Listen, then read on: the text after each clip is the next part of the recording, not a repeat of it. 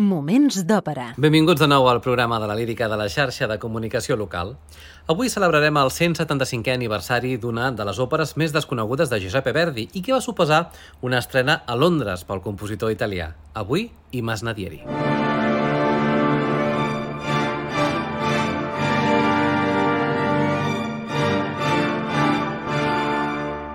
Moments d'òpera amb Albert Galzeran. I Masnadieri, és a dir, Els bandolers, és una òpera dividida en quatre actes amb música de Giuseppe Verdi i llibret en italià d'Andrea Maffei, tot i que basat en Die Rauber, de Friedrich von Schiller.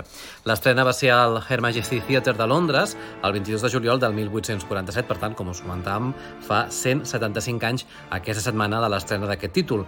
Però el 23 de maig de 1848 s'estrenaria per primer cop a Catalunya, concretament al Teatre Principal de Barcelona. Pel que fa als personatges que intervenen en aquest títol, Massimiliano és el comte de Mur, un paper per baix.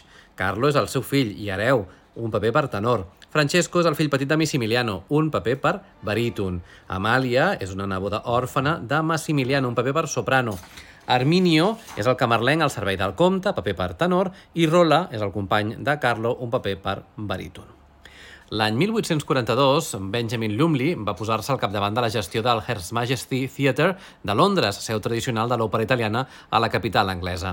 Tres anys després s'hi va estrenar l'òpera Hernani, de Verdi, el que va constituir la primera representació britànica d'aquesta òpera. El gran èxit va convèncer a Lumley de l'oportunitat d'encarregar una nova òpera al compositor italià, que aleshores era un valor emergent en el món de l'òpera italiana per l'estrena absoluta a Londres. Verdi va acceptar aquest encàrrec i la producció va ser programada per l'estiu de 1846, però l'estat de salut de Verdi va ressentir l'estrena i va haver d'ajornar-se fins al 1847. Durant la seva convalescència, un dels seus millors amics, Andrea Maffei, un distingit poeta que havia traduït Shakespeare i Friedrich von Schiller a l'italià, va suggerir que Macbeth, de Shakespeare, i Die Rauber, de Schiller, podrien esdevenir uns bons temes operístics per Verdi. El mateix Maffei va treballar en el llibret basat en el tema de Schiller, que en italià va rebre el nom de I Masnadieri, és a dir, els bandolers, mentre que un dels habituals llibretistes de Verdi, Francesco Maria Piave, va ser l'encarregat de proporcionar la versió operística de Macbeth, una altra òpera, per cert, del mateix 1847. La intenció original de Verdi era estrenar i Masnadieri durant el Carnaval de 1847 a Florència i deixar Macbeth per Londres, vinculant la temàtica escocesa amb Anglaterra. El fet és que no es va poder trobar a Florència cap tenor adequat pel paper de Carlo i, conseqüentment, Verdi va decidir acabar primer Macbeth i després concloure i Masnadieri, en aquest cas, per la ciutat de Londres. Verdi va abandonar Itàlia a finals de 1847 amb l'òpera londinenca acabada llevat de l'orquestració, que el va mantenir ocupat fins a l'inici dels assajos. El repartiment per l'estrena del 22 de juliol de 1847 va ser de qualitat internacional, en particular presentant-se en la seva primera temporada a Londres la famosa soprano sueca de coloratura Jenny Lind, que va ser l'encarregada de cantar la part d'Amèlia, la protagonista de l'òpera d'avui. La reina Victòria i el príncep Albert van assistir a l'estrena acompanyats pel duc de Wellington i els més destacats membres de l'aristocràcia britànica i de l'alta societat, que va ser capaç, esclar, d'aconseguir una entrada. Després de molta pressió, Verdi va accedir finalment a dirigir l'orquestra a l'estrena, la qual cosa va ser un gran triomf tant de públic com de crítica. Dissortadament, aquest èxit inicial no va gaudir de continuïtat, potser, almenys parcialment, per les inconsistències i els excessos del llibret d'aquesta òpera. Però per conèixer la, el detall, el que us proposem, com és habitual, és anar-nos a situar a l'inici de l'acte primer.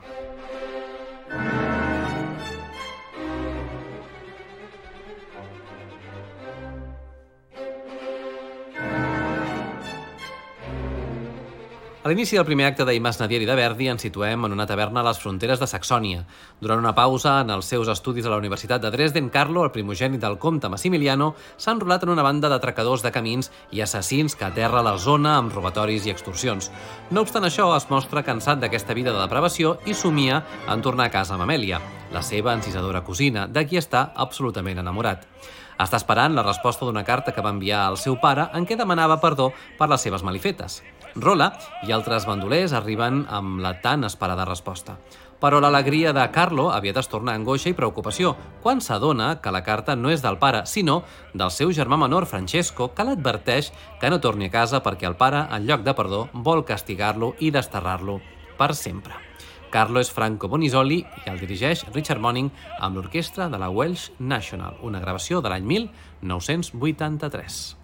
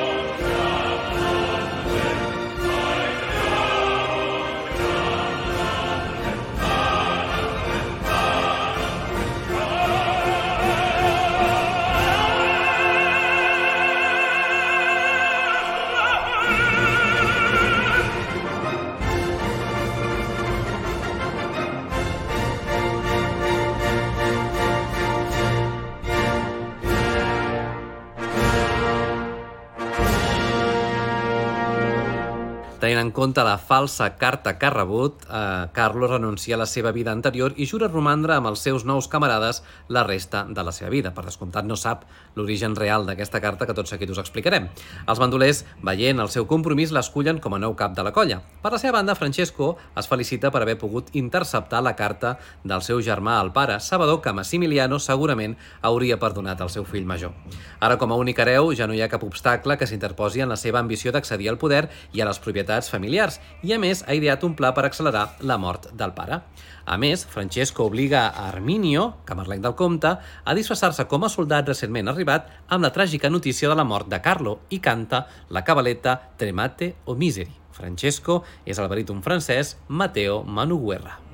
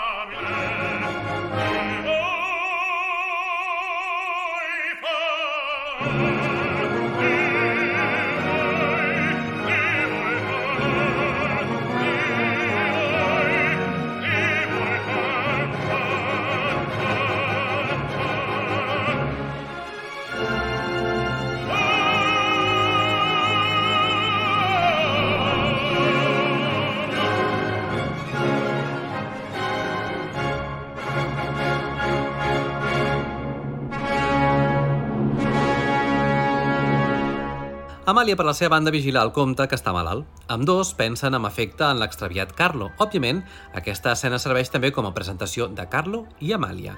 Ella canta Los guardo da Veva degli Angeli en la veu de Joan Sutherland.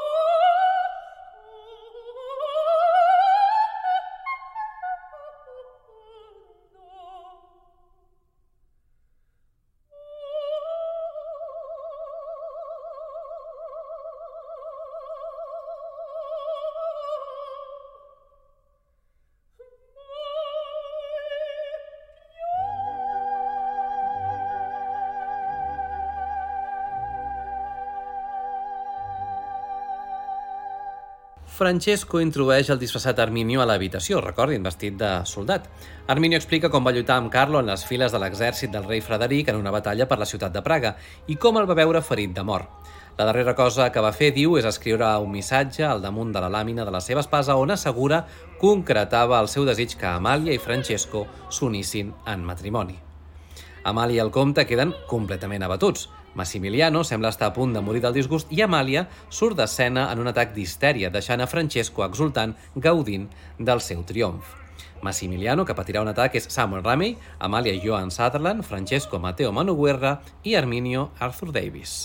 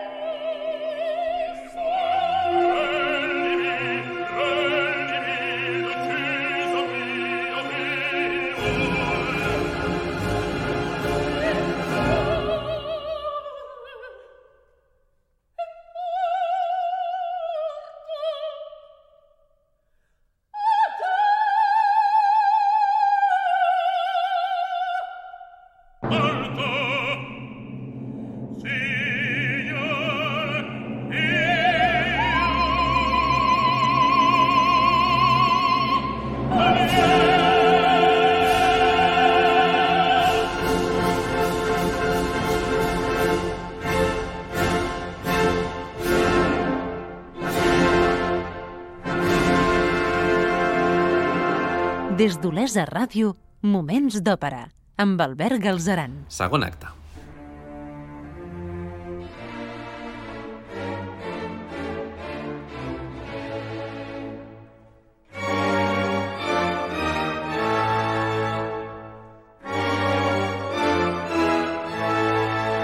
A l'inici del segon acte d'Imas Nadieri de Verdi han passat uns quants mesos des de l'escena anterior i Amàlia es dirigeix a pregar a la tomba del comte.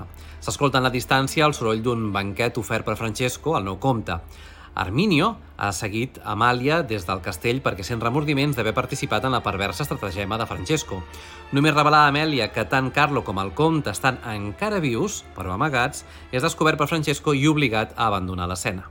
Sutherland és de nou Amàlia, mentre que Arminio és Arthur Davis.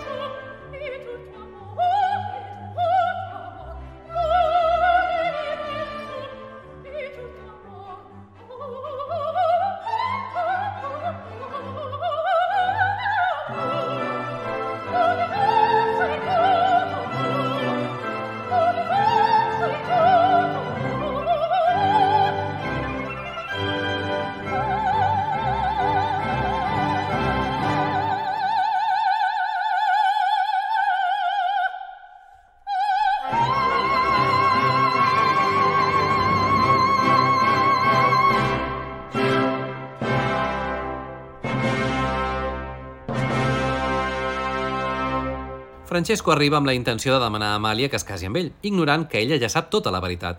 El menyspreu d'Amàlia li provoca un atac d'ira i violència. Amàlia simula un canvi d'opinió i l'abraça, però només amb la intenció de robar-li la daga i atacar-lo abans de córrer a refugiar-se dins del bosc.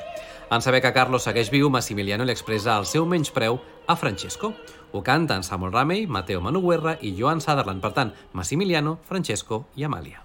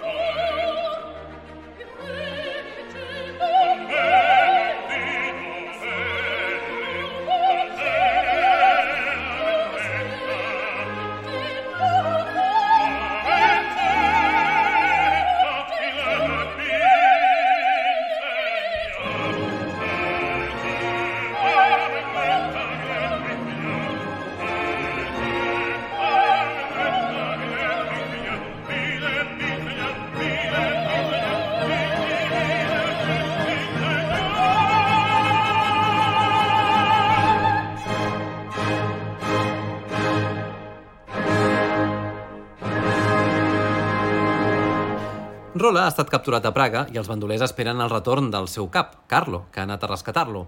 El rescat ha estat un èxit, però Carlo ha fet cremar part de la ciutat i ara un grup de ciutadans armats han sortit a buscar-lo. L'escena conclou amb Carlo esperonant la seva colla de bandolers a lluitar com a llops per poder salvar-se.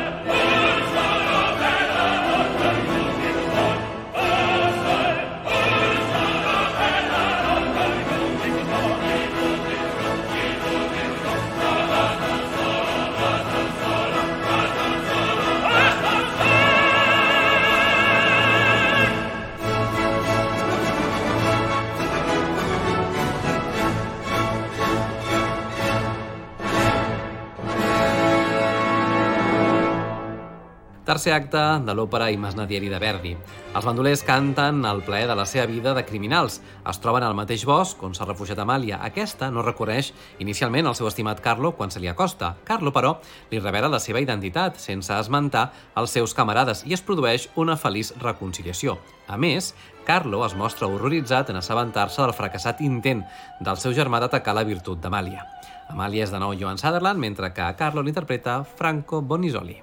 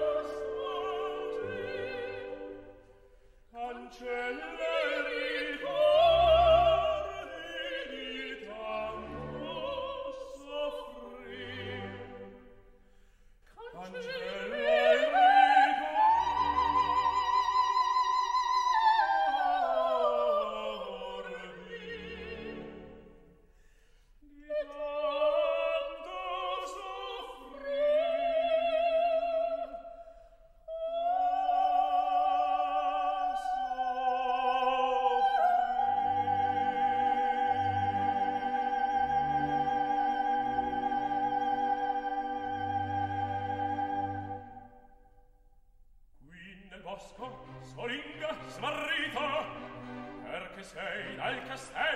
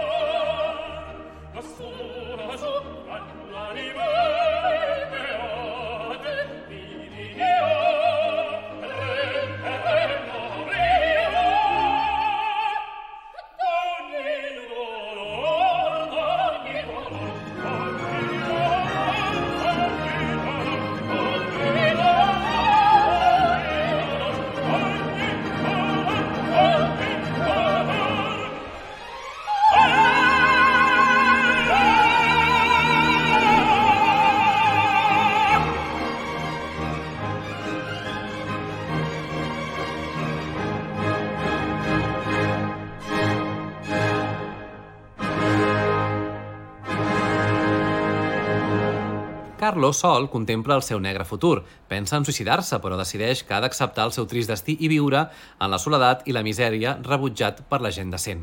Arminio entra cautelosament i s'acosta a unes ruïnes pròximes. En sentir una veu dins de les ruïnes, Carlos s'acosta a investigar i descobreix la pàl·lida figura del seu pare. Massimiliano no reconeix el seu fill, però tot i això li explica com Francesco va intentar enterrar-lo després del seu col·lapse provocat en assabentar-se de la mort de Carlo. Afortunadament, Arminio el va salvar i el manté amagat en aquestes ruïnes ocultes en què Carlo l'ha trobat.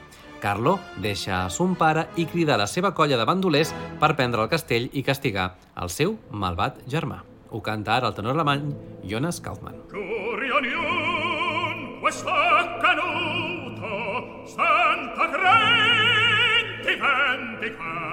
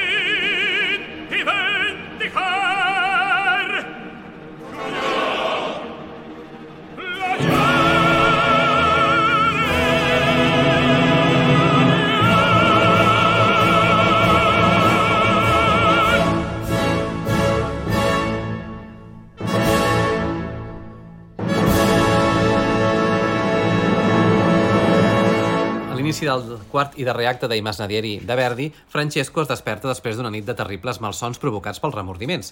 Convoca el mossèn del poble, però aquest rebutja atorgar-li l'absolució atesa la cruel naturalesa dels seus crims. En aquest moment s'escolta l'atac dels bandolers contra el castell.